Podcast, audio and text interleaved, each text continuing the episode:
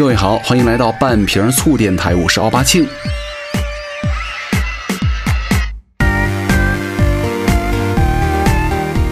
那今天我们来跟大家聊点什么呢？五月份健身饮食图鉴哈，咱们都在说这个五月不减肥，一年徒伤悲。现在夏天到了是吧？已经没有这个大衣啊能够帮你们遮游泳圈了，你们还在无动于衷的吃着很多零食，躺在床上看剧嘛。其实说心里话，有时候我也特别想去健身，但是我就是不想动。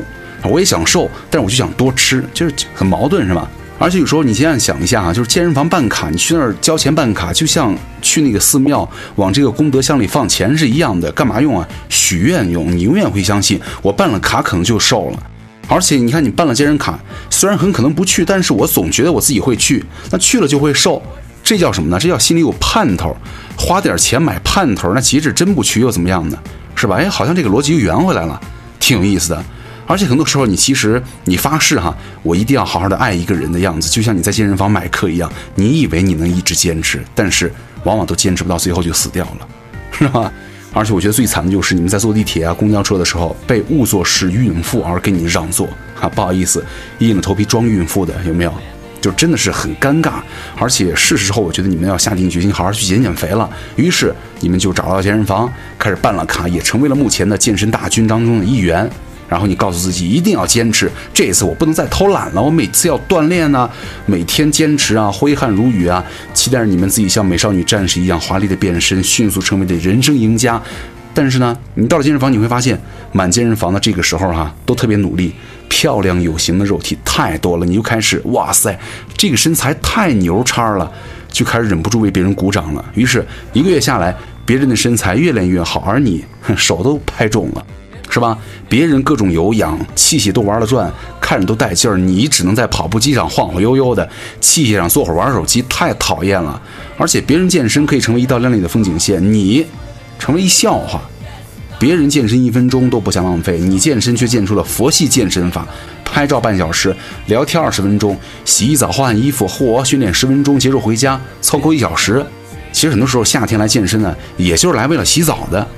健身装备比谁配的都全，左一套右一套，配个帽子比较酷，鞋子还没有搭配好，明天我再买双鞋去。每天打卡彰显自己的自觉性，每天都锻炼，我可是努力向上的健身的好宝贝儿啊！有什么用啊？是吧？而且还喜欢整什么各种身材火辣的美女啊，肌肉荷尔蒙爆表的帅哥啊，图片作为这个手机屏保，每天来激励自己，骗自己。然后健身完了呢，生怕亏待了自己，哇，今天练的太棒了，居然练了整整有五分多钟啊！内心就想，我练这么累了，可能得犒劳一下我自己吧，对不对？吃个汉堡，来烤肉，吃顿火锅，添点冰淇淋，走一波。减肥要少吃，早饭、午饭、晚饭要合理。但是，哎，我去，睡前太饿了，来个夜宵吧，炸酱面、薯片、烤冷面、炒饭、麻辣烫、酸辣粉、撸串，走一波。一个月、两个月又过去了，其他人身材又越来越好了，而朋友圈每天见证你健身的朋友们看到你就问：哎，你怎么又胖了？你们健身一个多月怎么胖了十斤呢？你们每天都在发吗？哈哈，可能你坚信你会瘦的，而且这个健身只要你投入就一定有回报，但是你总需要，哎，我得改变哪个地方呢？哈，所以说我觉得很多时候训练啊，不能够仅仅停留在意识上、眼神上。和手机上和朋友圈里是吧？你得去做才行。你看人家天天不发朋友圈，其实人天天都是锻炼的。那看你在这死乞白赖，天天一张一张图的晒着，那一见你本人，嚯，又抛了一圈，多丢人呐，对吧？之前刷手机看到了一个这样的新闻哈，说是这个杭州的一个大学生拿了这个全国的健美冠军。他说赛前每天吃七十个蛋白。我去，你们看到重点了吧？七十个蛋白，施瓦辛格可能也没这么吃吧。就是你有考虑过鸡的感受吗？鸡老人家的身体受得了吗？他们还好吗？你们一天天大鸡大利，今晚吃鸡还得吃七十多个鸡蛋，人他老人家这鸡怎么这么倒霉啊？咱们再说回鸡蛋啊，其实本来是一件值得庆祝的事情，但网友似乎并不太满意这个小伙子的做法，认为七十个鸡蛋太夸张了，然后有很多人在批评他。所以说，我觉得这样的精神哈值得我们学习。大学生好好健身努力没有问题，但是我觉得饮食方法要打一问号了。即便是你们为了比赛。七十个鸡蛋这样的做法究竟可取吗？答案肯定是 no，对不对？健身人注意饮食，尤其是蛋白质这个无可厚非。但是你吃多少个，多少怎么吃，如何吃是有学问的了。咱们就先把这个东西来稍微聊一下。咱们中国的膳食表啊，就是说了，鸡蛋每周摄入大概二百八十到三百五十克。那么一个鸡蛋大概是五十克来算的话，就是五到七个，是吧？平均每天一个。而这个脑力劳动者呢，和正在发育期的青少年们，就是你们还在发育嘛，是吧？你们青少年每天吃两到三个也没有问题。这个蛋白质主要营养成分除了蛋白质就是水了，而这个维生素呢，什么胆碱呐、卵磷脂啊和不饱和脂肪酸都存在于蛋黄当中。咱们先不说这七十个蛋黄的浪费哈，其实很多营养。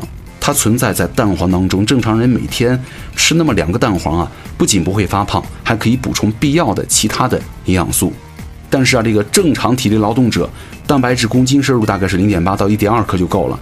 那咱们健身人群来说呢，大概一点二到一点八克。但对于这个健美人群来说呢，最多一点六到两克了，是吧？就打个比方哈，咱们具体一些，一个体重五十公斤的人，每天大概需要八十到一百克蛋白质。相当于吃三十个蛋白或者是三块鸡胸肉，但是呢，蛋白质并不是多多益善，增肌期的三大营养素的配比大概是在五比四比一，也就是说，你们在吃蛋白质的同时呢，也要保证碳水和脂肪的含量啊，三大营养素要均衡摄入，才有利于你们的肌肉好的增长，是吧？尤其是增肌期啊，你们要保证这个。摄入大于消耗，不然的话体重会掉得很快的。增肌它不是单纯靠吃个鸡啊、吃个蛋白的过程，这个蛋白质之外，你还要考虑什么纤维素啊、碳水、脂肪和维生素的各种搭配。而且三餐以外，你们还可以加点这个蛋白粉呐、奶昔啊，作为加餐来补充蛋白质就 OK 了啊！就不鼓励你们天天吃鸡蛋、天天吃鸡。我觉得鸡好惨，真的好惨。有属鸡的吗？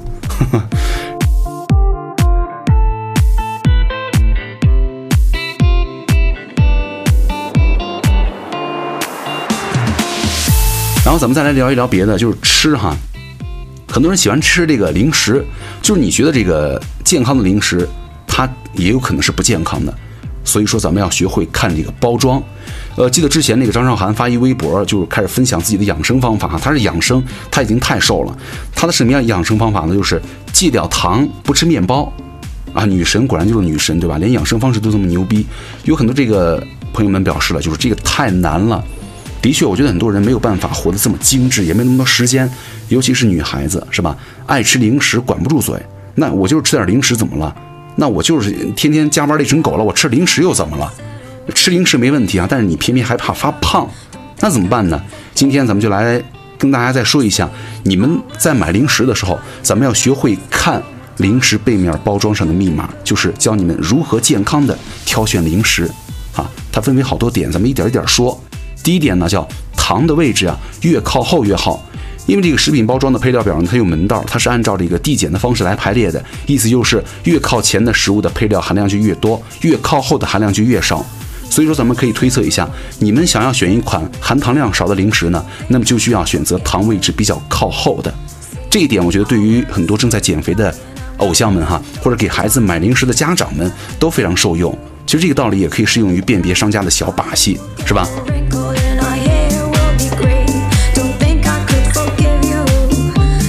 第二点，咱们可以尽量买添加剂少一点的零食。这个食品添加剂啊，它不是非法添加剂，只要符合咱们国家标准的话就是安全的。但是总归少吃点添加剂，对于我们来说是有益的，是吧？所以说我建议你们在买零食的时候，尽可能买这个添加剂少一点的，什么动辄二三十种添加剂的零食，咱们就谨慎购买了。唐僧肉啊，辣条啊，哎，说这个的，我刚吃饭的时候还吃一包辣条，确实太好吃了。然后同时呢，呃，咱们可以进一步减少大家的恐慌，也整理了一些常见的添加剂哈，比如说这个乳化剂，它能够让两种不相容的液体混合形成稳定的乳状液；什么护色剂，它可以使制品呢呈现良好的色泽；还有什么酸度调节剂，又叫 pH 调节剂，是以维持或改变食物的酸碱度的物质；还什么增味剂，是吧？能够增强或者改进食食物的风味。第三，咱们要学会查看这个食物的过敏信息。其实我觉得这一点很少人会看这一栏哈，因为大家也并不知道自己会对什么东西过敏，而且在大家的印象当中，过敏算什么事儿啊？反正又不会死，以毒攻毒无所谓啊。其实有些过敏东西啊，你吃一点儿就是轻度的症状，比如说瘙痒、腹泻，是吧？但如果你们在不经意间大量的摄入很多这个过敏元素的话，你就会搞成你搞成重症了，可能还会丢命。之前那个前任三是吧？那女主角不是吃芒果过敏吗？他就，呃，这个失恋的时候就开始狂吃芒果，想自杀。所以说建议你们去医院可以做一个这个食物过敏的检测。每次你们在买这个零食的时候啊，看清楚包装上的过敏原标记就 OK 了，到底适不适合你吃啊？所以说，如果前面的信息是告诉你们吃了什么的话，接下来就要告诉你们吃多少才最好了啊！如果有减肥的小伙伴们要重点的了解一下了，知识点呢？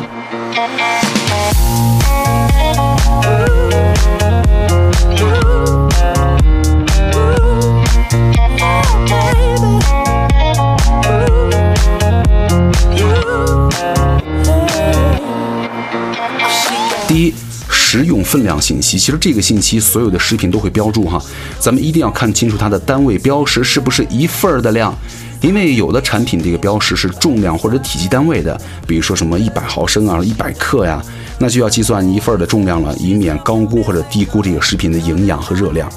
还有很多人在问这个千焦啊、千卡和卡路里是什么关系？这个千焦跟千卡是很大不同哈，一千卡等于四千焦，而一千卡就是一千卡路里了。一千卡等于一大卡，一千卡等于一千卡路里，等于四千一百八十四焦耳，等于四点一八千焦。其实就是按这样算的话，比如说正常一袋薯片的话，大概是两碗米饭的热量。那为什么要用这个千焦来标出热量，而不是千卡呢？那换算起来很费劲啊，这是因为咱们国际标准单位是一个焦耳，是吧？这是国家规定的。不过我觉得，不管是千焦、千卡都标上，那你再标的话，如果你不注意，这也没有用。而且还有个人觉得，哇，这个东西什么什么什么含量为零，这就是含糖量为零。这个含糖量为零，它存在吗？其实通常商家都会在包装上标明“叉叉叉叉叉含量为零”，是吧？比如在上面的这个薯片包装当中就标注了反式脂肪酸为零。还有类似的说法，什么不含这个那个，没有什么什么百分之百不含这个，其实这个也是套路哈。含量为零这样的说法太绝对了，它并不是绝对意义上的零，还是有含量有少量的。这就意味着薯片，比如说标注着反式脂肪酸为零，其实并不是为零哈，而是比如说小于等于零点三克，含量很少，它有。你要是较真的话，它它就有，对吧？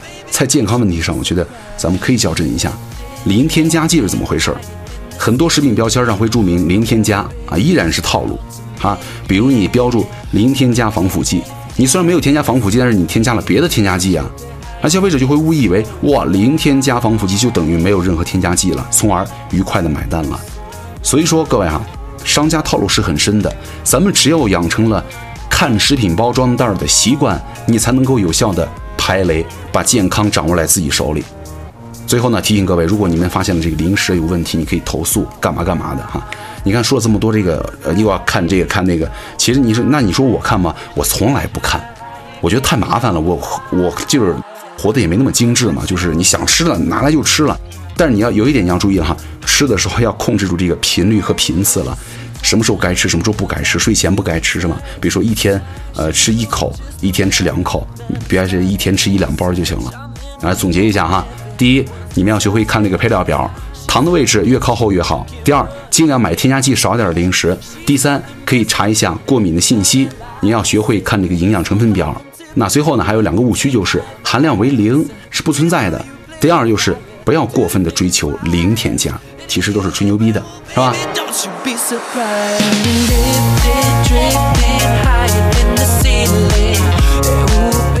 呃，所以说跟大家说这么多的目的呢，就是为了让你们有一个这个意识哈。以后你们哪怕听了这节目以后，也不会再每次我拿什么七八包零食，我都得看一下，没那么多时间，太矫情了，你感觉？呃，但是呢，起码它会让你了解和知道，就是你们以后在吃的时候，心里会有一点障碍，哎，从而督促你少吃一点就 OK 了，对吧？